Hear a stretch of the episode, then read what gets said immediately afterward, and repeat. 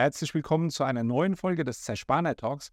In der heutigen Folge sprechen wir über Nebenzeiten und wie wir diese Nebenzeiten an unseren Werkzeugmaschinen möglichst reduzieren können. Dafür habe ich mir einen Experten eingeladen, den Martin Müller-Turner, und der hat sich genau diesen Nebenzeiten verschrieben. Also er befasst sich damit, wie man systematisch diese Nebenzeiten analysieren kann und wie du auch deine Nebenzeiten reduzieren kannst. Ich wünsche dir viele neue Impulse mit dieser Folge und ganz viel Spaß beim Hören. Ja, Martin, schön, dass du hier zu Gast bist. Äh, stell dich doch gerne mal vor, erzähl mal, was ihr so macht und wie es dich zur Zerspannung geschlagen oder beziehungsweise gebracht hat.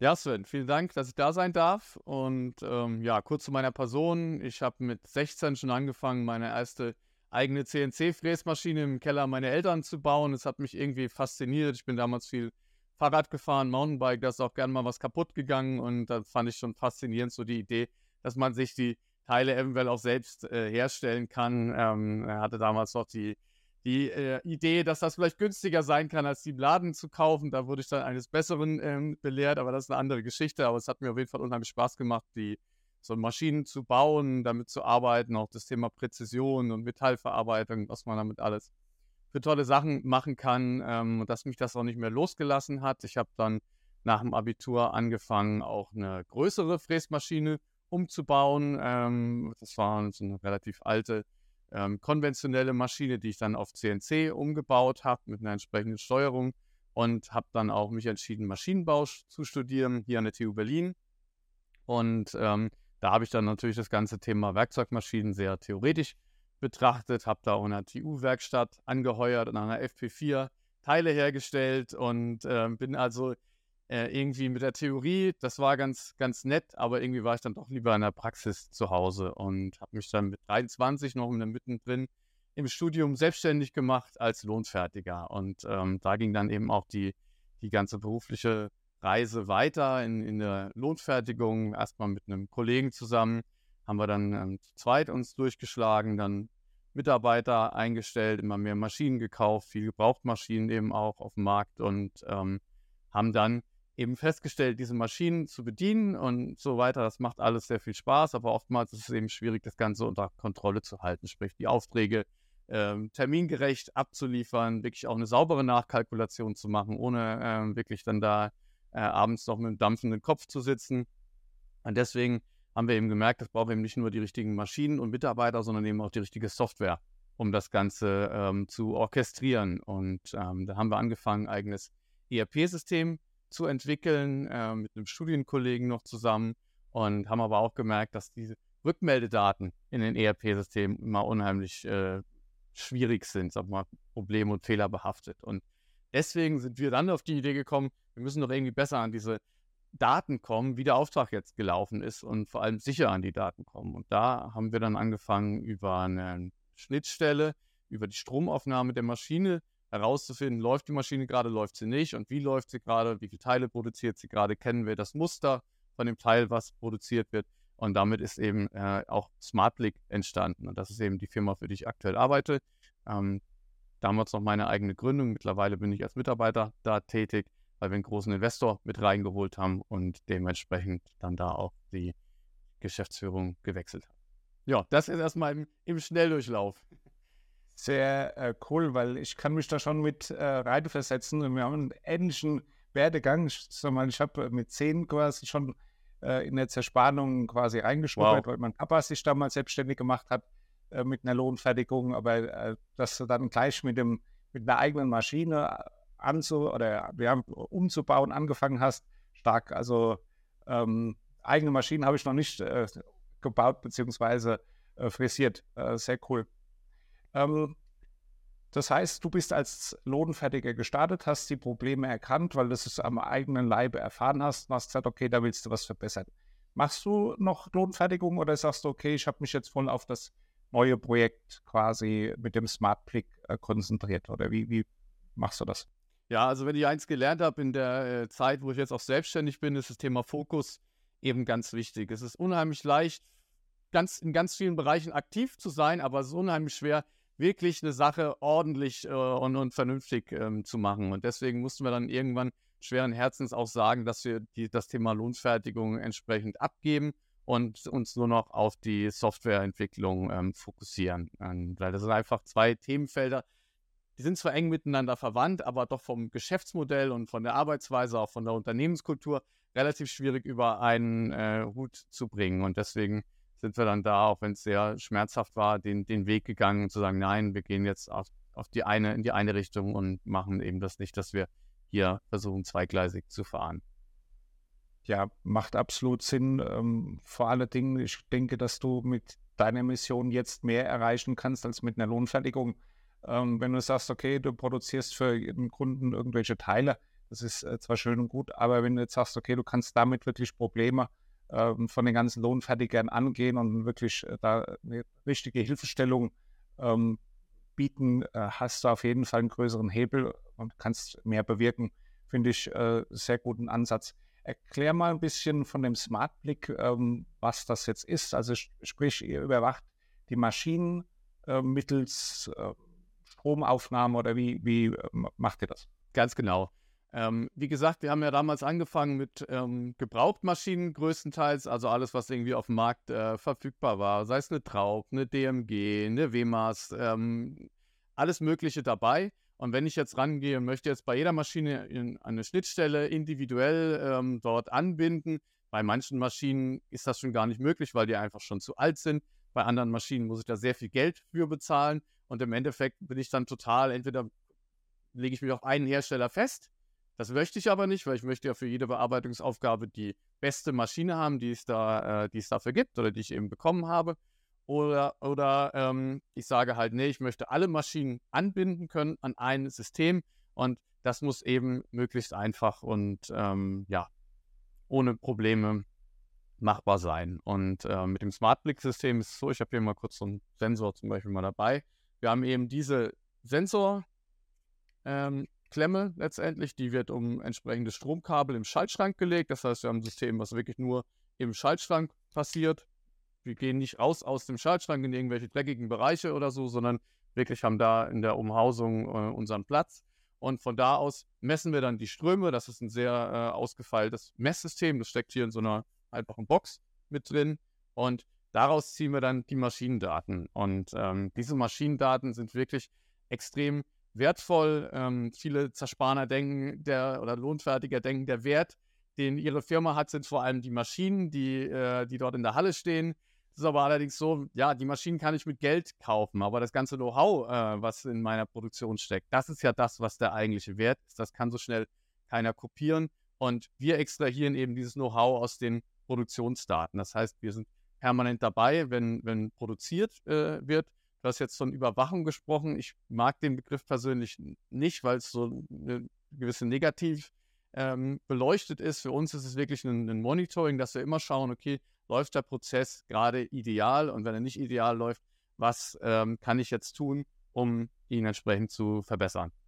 Ja, mit Überwachung habe ich auch da nicht äh, Mitarbeiterüberwachung oder so gemeint, sondern einfach mehr ja, wie Werkzeugbruchkontrolle oder so, dass man sieht, okay, man hat wirklich äh, verlässliche Daten, wie viel läuft die Maschine wirklich und äh, wie, äh, wie sind da die, die aktuellen Daten.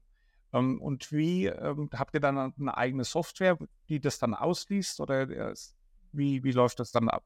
Ja, also die Daten von sämtlichen Maschinen können dann in ein Dashboard ähm, geladen werden. Das passiert vollautomatisch und auch live. Und ähm, ich kann auf das Dashboard dann über einen Webbrowser zugreifen. Das heißt, von jedem Ort der Welt kannst du dann nachschauen, wie deine Maschinen gerade laufen. Ähm, stell dir vor, du hast jetzt drei oder vier Werke, die du betreust. Es ist ja auch mittlerweile so, dass viele Lohnfertiger, also ähm, was der eine oder andere ähm, dann auch altersbedingt aufhört, man kauft noch eine Firma dazu und plötzlich hat man ähm, ja ähm, weit ver verstreut seine, seine Werke und muss das alles irgendwie koordinieren und ähm, äh, schauen, dass es ganz optimal läuft. Und das kann dann alles auf einem, auf einem Dashboard kombiniert werden. Es kann auch verglichen werden, wie läuft es hier, wie läuft es da. Und ähm, du sagtest gerade auch was von Werkzeugbruchkontrolle. Das war auch immer so am Anfang so mein Gedanke.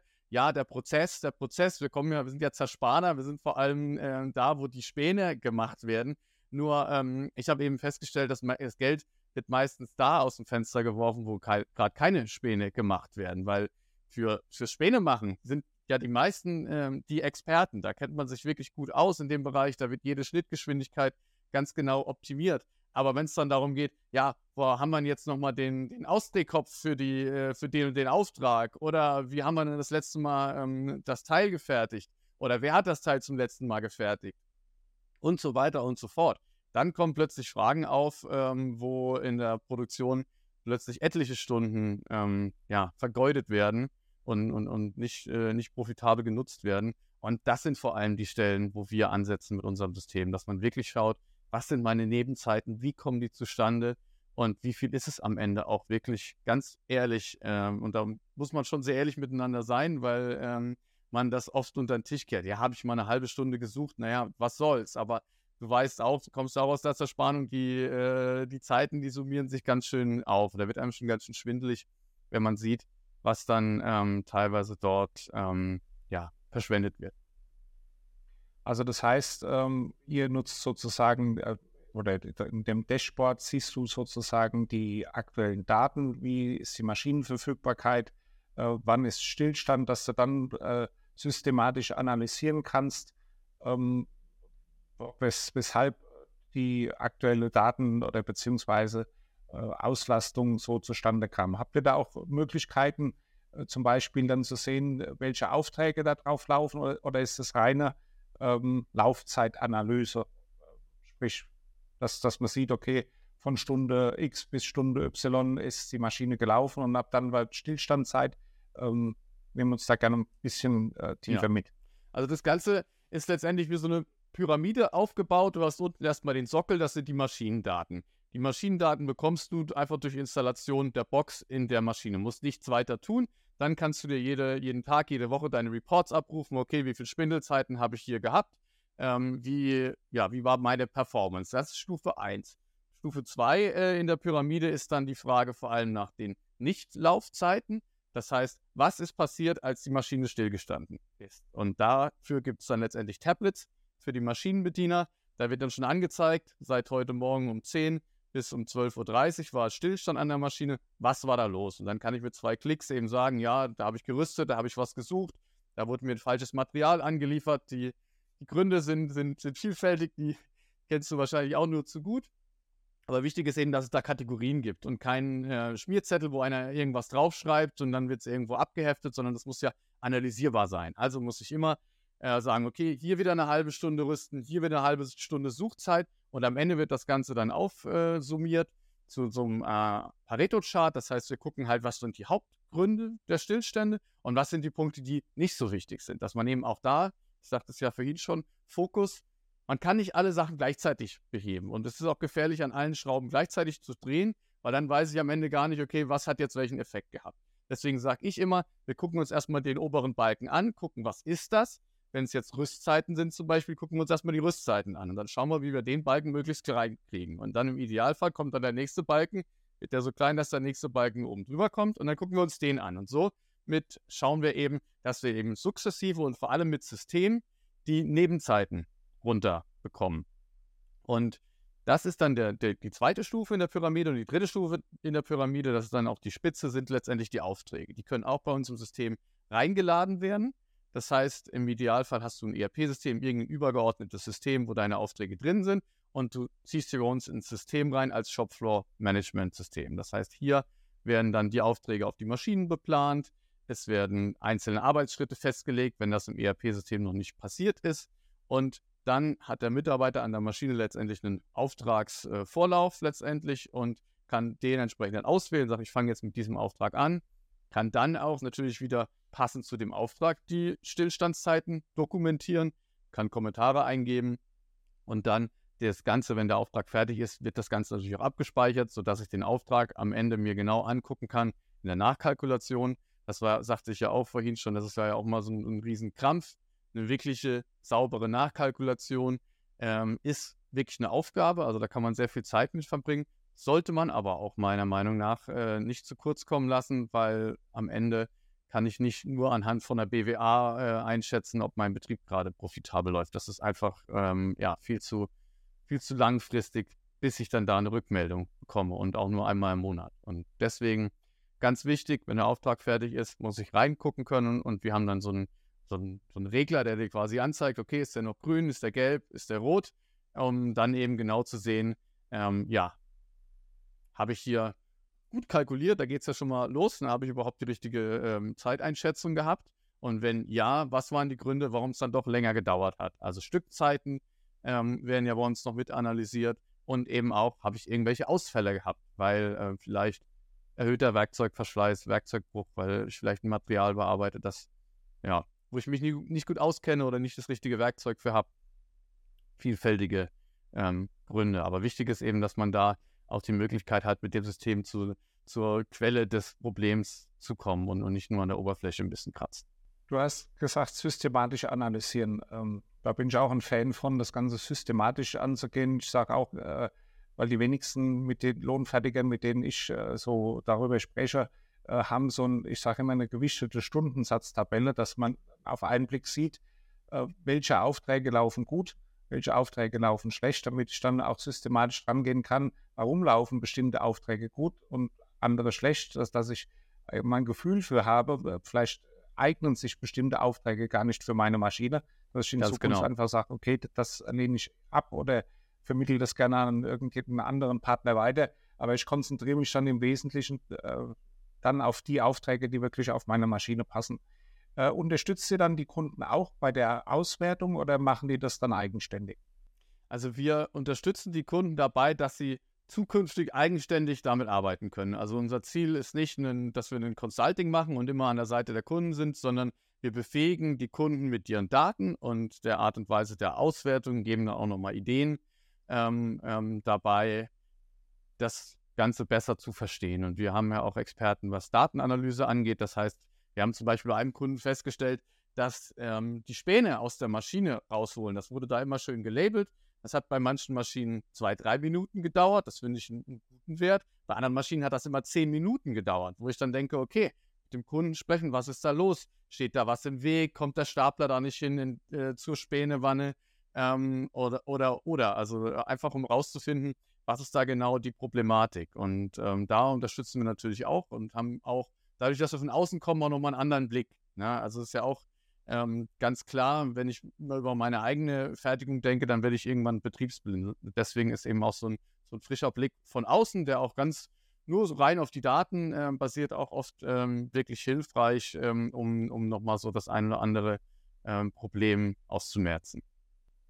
Ja, finde ich auch gut, ähm, die Leute wirklich zu ähm, ermächtigen, das dann selbst durchzuführen ähm, finde ich den richtigen Ansatz, äh, dass man dann auch sehen kann, okay, äh, warum hängt es jetzt immer beim Rüsten, wie du schon gesagt hast, oder beim Späne rausfahren oder beim äh, Späne aus, aus der Maschine äh, rausholen.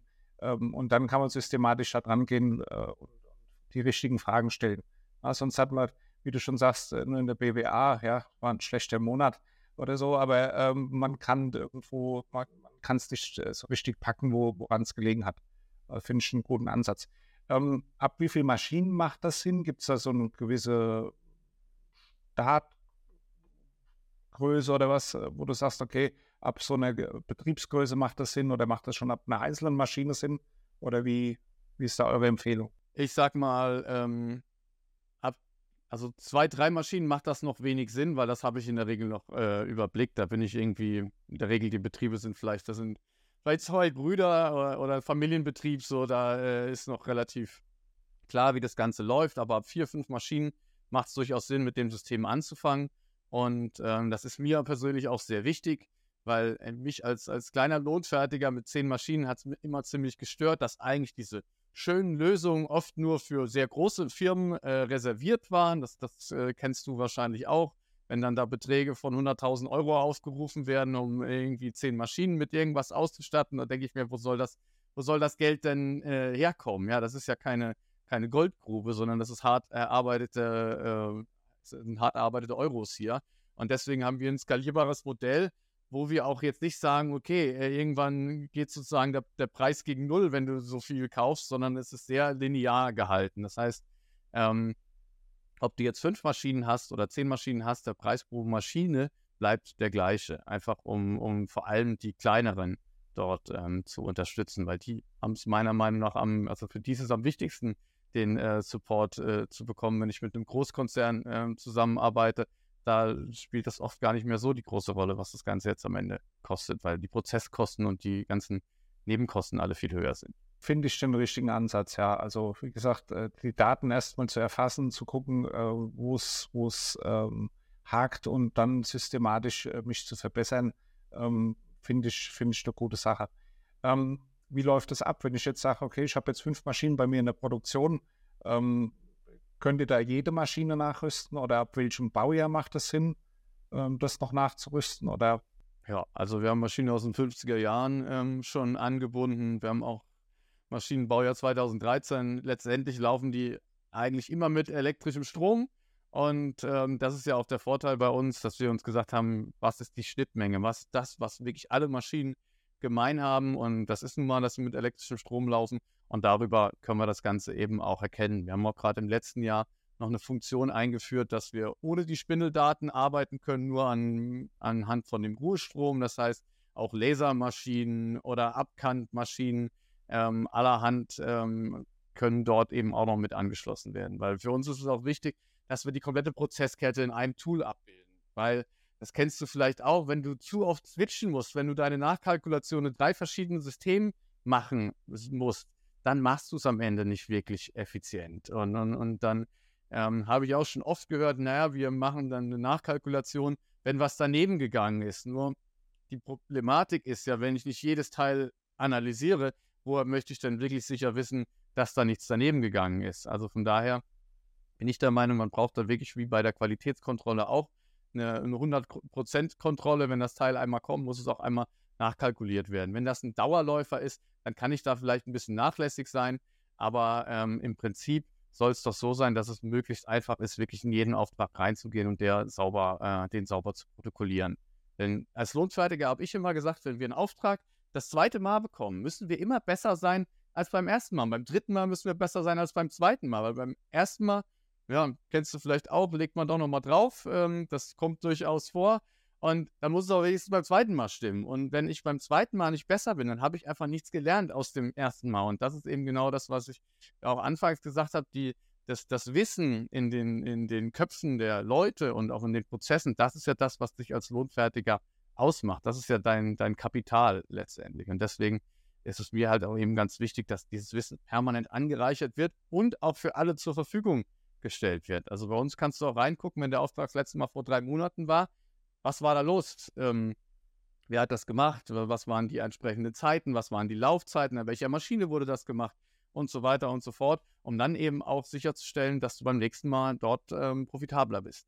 Ich sag mal, als Lohnfertiger ist es halt so, wenn man das erste Mal, ich meine, das weißt du ja selbst, äh, das erste Mal irgendwelche Teile dann äh, produzieren soll, Oft äh, sieht es auf dem Papier dann doch irgendwo einfacher aus, als es dann in der Umsetzung dann wirklich ist. Klar. Ähm, so, und da muss man sich dann eben rantasten. Ähm, ist klar, dass das irgendwo ein Entwicklungsprozess ist und wenn du dann die Jahre dann oder bestimmte Artikel dann jahrelang immer wieder produzierst, dass du dann immer flotter wirst, neue Ideen hast, ein anderes Werkzeug ausprobierst, äh, merkst, okay, an der bestimmten Stelle gibt es immer wieder Probleme, äh, irgendwo Lösungsansätze erarbeitest, äh, das äh, ist absolut ähm, normal, ja. Also, oder sollte so sein, dass man sich da weiterentwickelt, wie du schon gesagt hast. Ähm, was sind so deine Punkte, wo du den Lohnseite gerne mal mitgeben möchtest, die vielleicht noch ein bisschen sich zieren mit Digitalisierung, wo sie sagen, okay, hör mal auf mit dem modernen Kram. Ähm, wo hakt es denn deiner Meinung nach bei den meisten Lohnfertigern noch von der Denkweise oder was, ich meine, ja. du kommst ja viel draußen rum, du hast ja viel Kontakt zu, zu Lohnfertigern.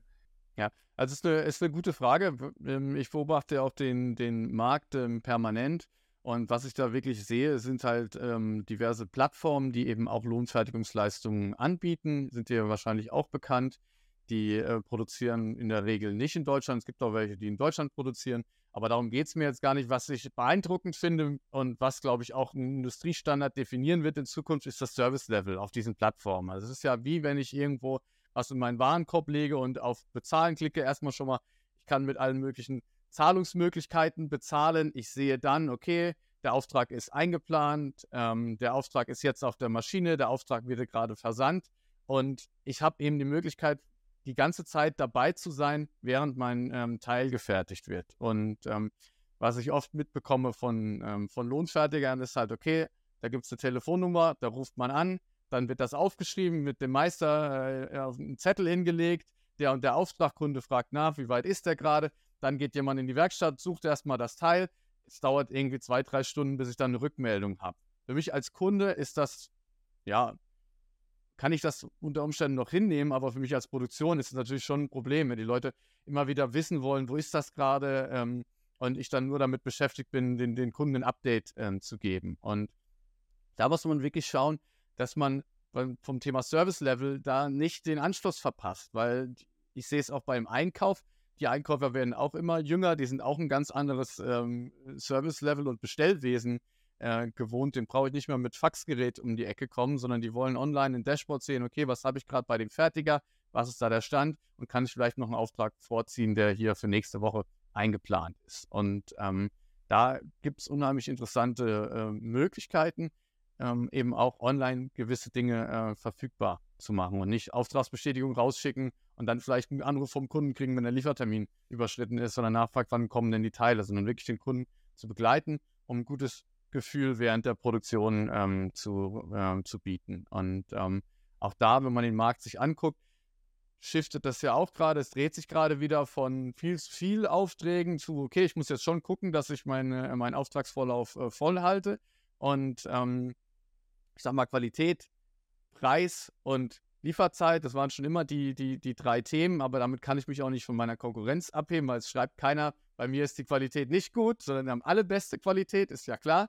Das heißt, äh, das Einfachste, um mich von meinem Wettbewerb abzuheben, ist letztendlich der Service. Und wenn ich sage, du rufst bei mir an und ich sage dir innerhalb von einer Minute, wo dein Teil gerade steckt, dann ist das schon mal ein Riesenvorteil. Und in Zukunft werden wir auch so arbeiten, dass es wirklich einen Tracking-Link gibt und die Kunden der Lohnfertiger dann damit wirklich bequem ihren Status des Auftrags abrufen können, sodass wir da eben auch die, die äh, Büros deutlich entlasten und eben auch diese, diese Gänge in die Werkstatt vermeiden, wo dann eben geguckt wird, ja, wie viele Teile sind schon fertig und so weiter und so fort. Also das ist so, so das Hauptding, wo ich sage, da wird es noch viel, viel zu tun geben. Und ähm, was das Thema Digitalisierung angeht, ist es ja so, man kann es erst richtig einschätzen, wenn man damit mal gestartet hat. Deswegen war es mir wichtig, dass wir eine Lösung haben, die wirklich niederschwellig ist. Ähm, diese äh, Box hier beispielsweise, die kostet weniger als 100 Euro im Monat pro Maschine.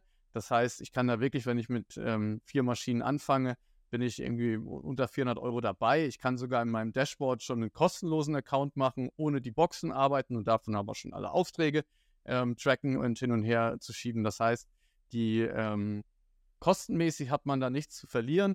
Und wie gesagt, wenn man es mal nicht ausprobiert hat, wenn man es sich nur vorstellt, dann ähm, ja, ist die Wahrscheinlichkeit groß, dass man sich irgendwie das Ganze dann doch viel komplizierter vorgestellt hat, als es eigentlich ist.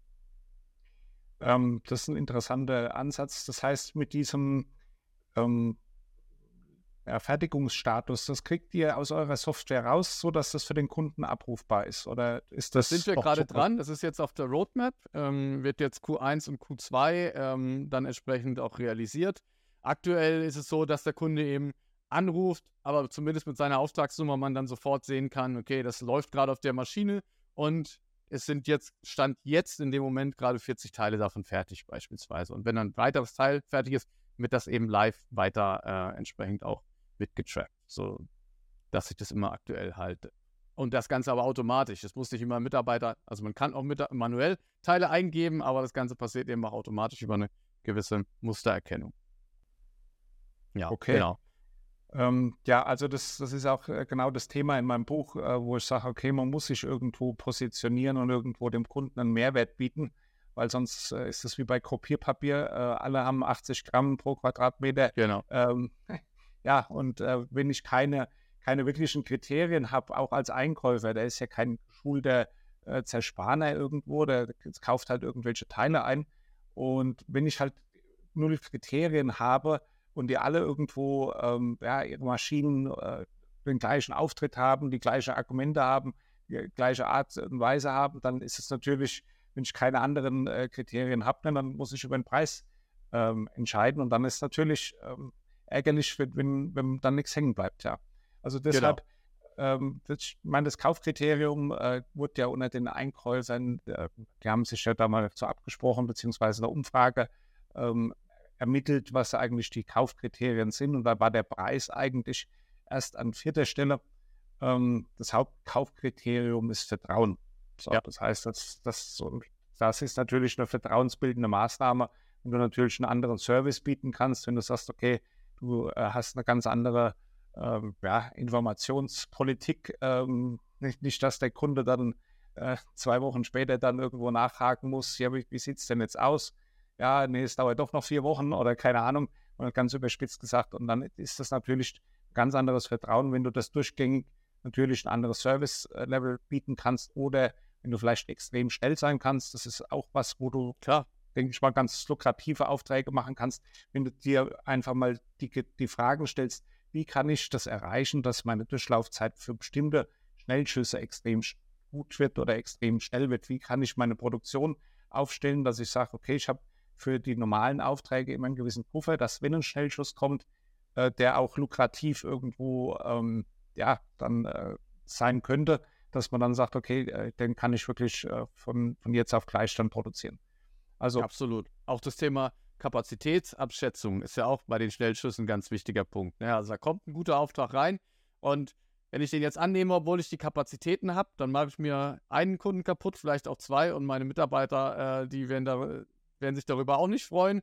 Wenn ich aber genau sehen kann, ich habe da noch eine Lücke und ich weiß, dass ich da ähm, den Auftrag entsprechend reinpacken kann, einlasten kann, ohne dass irgendwelche anderen Aufträge in Mitleidenschaft gezogen werden, habe ich auch einen Riesenvorteil. Und wenn ich das alles direkt an meinem Bildschirm sehe, ohne jetzt ähm, groß mit Taschenrechner oder ähm, sonst wie was ausrechnen muss, dann ist das natürlich auch ein großer Vorteil.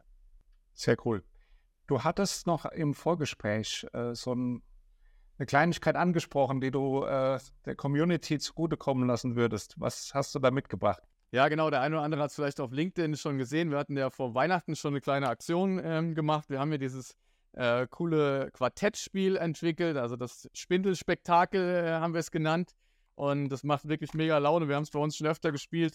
Es sind letztendlich hier verschiedene Fräsmaschinen mit drin, ähm, mit ihren Werten, so wie man das früher von äh, den, den Autos oder Flugzeugen kennt. Und ähm, ja, für die Mittagspause sicherlich äh, ein, ein spaßige, äh, spaßige Angelegenheit, auch mit einem gewissen Nostalgiefaktor dabei. Und ähm, ja, ich habe mir überlegt, dass wir drei Stück von diesen ähm, Kartenspielen verlosen. Und ähm, ja, Sven, du hast ja auch schon überlegt, wie wir das am besten anstellen. Ich würde sagen, ihr schreibt einfach ähm, Quartett als Kommentar äh, unter dieses Video.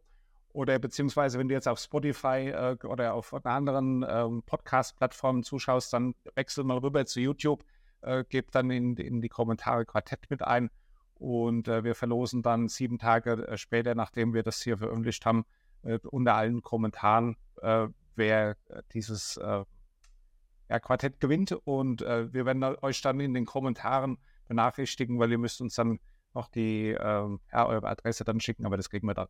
Ja, ja. es ist nicht käuflich erhältlich, also ähm, kann nur gewonnen werden. also fleißig kommentieren. Ja, ähm, hast du noch abschließende Worte für die Lohnfertiger, die, die du noch loswerden möchtest in Richtung Digitalisierung? Ja, also was was ich sagen kann, ähm, ist letztendlich, äh, passiert nichts Gutes, außer man tut es. Auch bei der Digitalisierung ist es so, wenn, wenn ich es nicht mache, macht es jemand anders. Und die Frage ist halt, wo, wann möchte ich auf den Zug aufspringen oder wie lange habe ich überhaupt noch, bis der Zug vielleicht auch abgefahren ist. Und ähm, ich hatte es ja auch vorhin kurz erwähnt, die Zeiten werden ähm, sicherlich nochmal spannender dieses Jahr, was das Thema Aufträge angeht. Und ähm, ja, investiert nicht nur in neue Maschinen und neues Equipment, sondern schaut euch auch vor allem die Prozesse an, weil da könnt ihr mit deutlich weniger ähm, Investment deutlich mehr rausholen. Und ähm, ja, wenn es dazu konkrete Fragen gibt, auch zum Thema SmartBlick und Maschinenretrofit, dann sprecht mich gerne an. Ich bin bei LinkedIn zu finden oder unter den Show Notes sind entsprechend auch die äh, Links nochmal verlinkt. Genau, deine Kontaktdaten sind auf jeden Fall unter, den, unter dem Video beziehungsweise in den Show Notes. Äh, du hat mir riesig viel Spaß gemacht, waren äh, ganz neue ähm, Einblicke, auch was alles so möglich ist, auch äh, mit einem relativ einfachen ähm, Kästchen sozusagen, da eine bestehende Maschine noch nach, nachzurüsten. Ähm, ja, also Leute, ähm, auch mein Appell an euch, ähm, ihr müsst immer versuchen, äh, ja, euch weiterzuentwickeln. Und ähm, das ist äh, Digitalisierung, ich meine, das hört man ja so oft, das kommt ja eben schon aus den Ohren raus Ähm, aber guckt, dass er euch in der Richtung zumindest mal ein bisschen schlauer macht und äh, guckt da gern auch mal bei Martin vorbei. Hat mich gefreut, dass ihr so lange durchgehalten habt und ähm, ja, bis zum nächsten Mal. Tschüss. Ja, tschüss, macht's gut. Vielen Dank, Sven. Äh, war klasse, hat richtig Spaß gemacht.